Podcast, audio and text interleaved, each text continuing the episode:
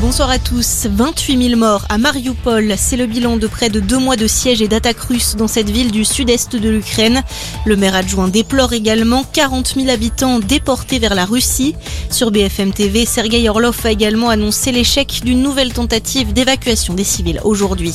À Odessa, au moins 5 personnes ont été tuées après des frappes russes aujourd'hui. 18 autres ont été blessées. Le bilan pourrait s'alourdir puisque des personnes sont toujours portées disparues.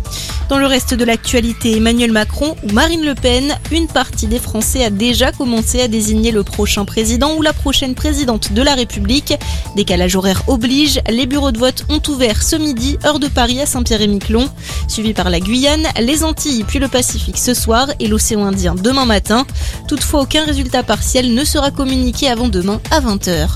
Journée d'hommage à Rambouillet. Il y a un an, jour pour jour, la policière Stéphanie Montfermé était assassinée par un terroriste dans le commissariat de cette commune des Yvelines. Un moment de recueillement avec ses proches et ses collègues était prévu aujourd'hui. Un accord historique, c'est ce qu'annonce la présidente de la Commission européenne aujourd'hui sur Twitter. Selon Ursula von der Leyen, l'UE a conclu une législation pour réguler le contenu sur Internet.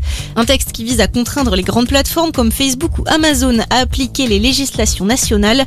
Les géants du numérique devront notamment collaborer avec les autorités pour supprimer les contenus pédocriminels, les appels à la haine ou encore les fake news. Et puis le rugby, 23e journée de top 14 ce week-end. Cet après-midi, Castres s'est imposé 12-0 face à Clermont. Match plus serré entre le Stade français et Pau, mais ce sont finalement les Parisiens qui l'ont emporté 21 à 18. La section paloise tire donc définitivement un trait sur ses espoirs de qualification en phase finale. Trois rencontres à suivre à partir de 17h15. Racing Biarritz, La Rochelle, Perpignan et Brive-Lyon.